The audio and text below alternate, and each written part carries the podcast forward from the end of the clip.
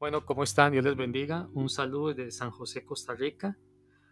El día de hoy les quiero hablar de un tema interesante. Es un tema, yo no sé si es que antes era uno un poco ingenuo, ¿verdad? Y creía demasiado. Pero es increíble cómo ahora nosotros no podemos confiar ni en los medios de comunicación y en muchas ocasiones en las universidades, ¿verdad? En esos famosos centros de estudio donde se supone que usted iba a pensar, donde se supone que usted iba para que le enseñaran análisis crítico. Y no estoy diciendo que todos los profesores universitarios y todos los periodistas sean personas no capaces o parcializadas o, o personas que no son sinceras y honestas. Claro que los hay y los hay bastantes también.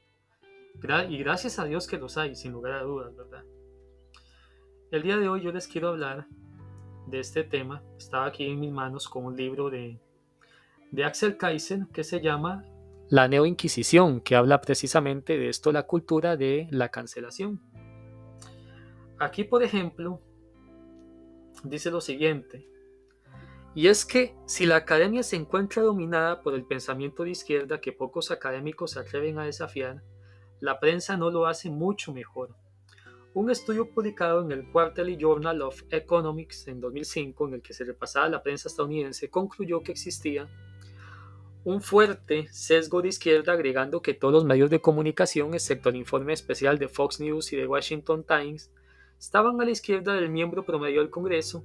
Algunos, incluidos The New York Times y CBS Evening News, estaban más cerca al demócrata promedio en el Congreso que el centro.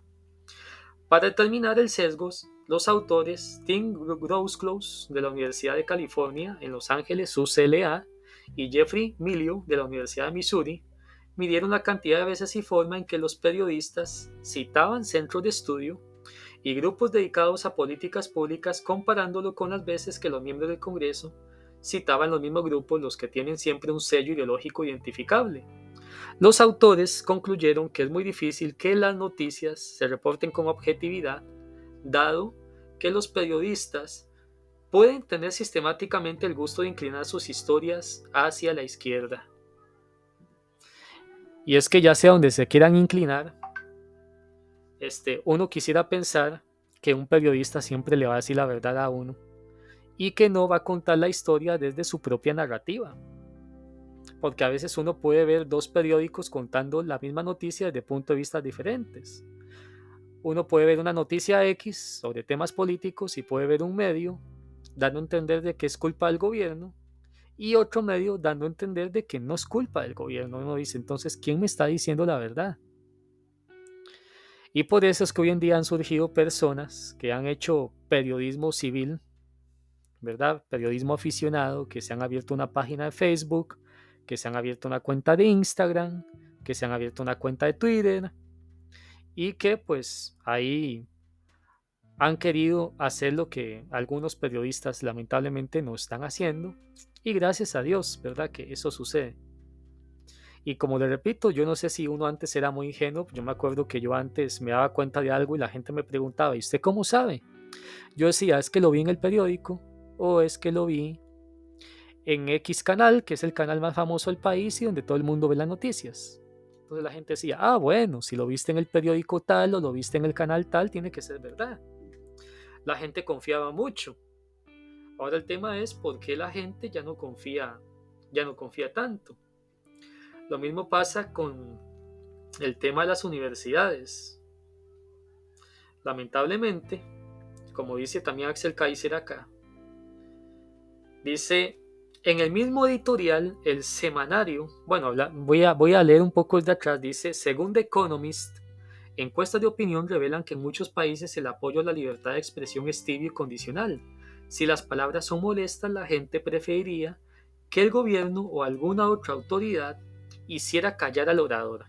En el mismo editorial, el semanario británico advirtió sobre una creciente ola de censura proveniente de grupos que buscan proteger sensibilidades de minorías, conduciendo a un retroceso en la libertad de expresión en universidades de Estados Unidos y Europa. Hablando literalmente de la intolerancia, los liberales de izquierda Economist señaló, la preocupación por las víctimas de discriminación es loable, y la protesta estudiantil es a menudo en sí misma un acto de libertad de expresión. Pero la universidad es un lugar donde los estudiantes deben aprender a pensar. Esa misión es imposible si las ideas incómodas están fuera de los límites de lo discutible, y las protestas pueden desviarse fácilmente hacia la hipersensibilidad. La Universidad de California, por ejemplo, sugiere que es una microagresión racista decir que Estados Unidos es una tierra de oportunidades porque se podría dar a entender que quienes carecen de éxito no lo poseen porque ellos mismos tienen la culpa. Como ustedes pueden ver, hay una cierta tendencia, como dice The Economist en algunas universidades de Estados Unidos, de que hay algunas ideas que están fuera límite de lo discutible, que para ellos son incómodas.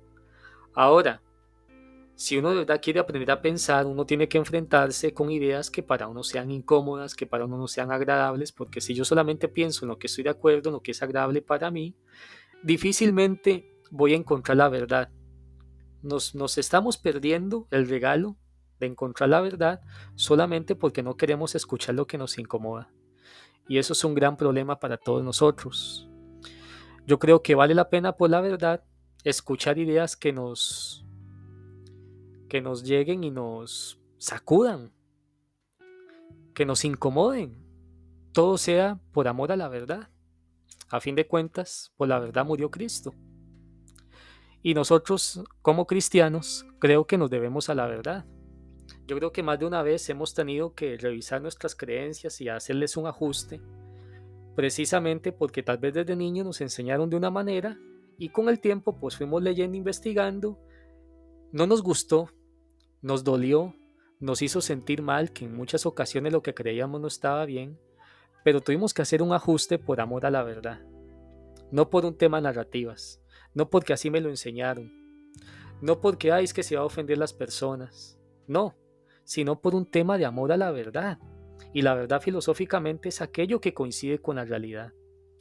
Entonces, lamentablemente, tanto los medios de comunicación tradicionales, o como le llaman algunos hegemónicos, y las universidades, no están siendo, en algunos casos, ¿verdad?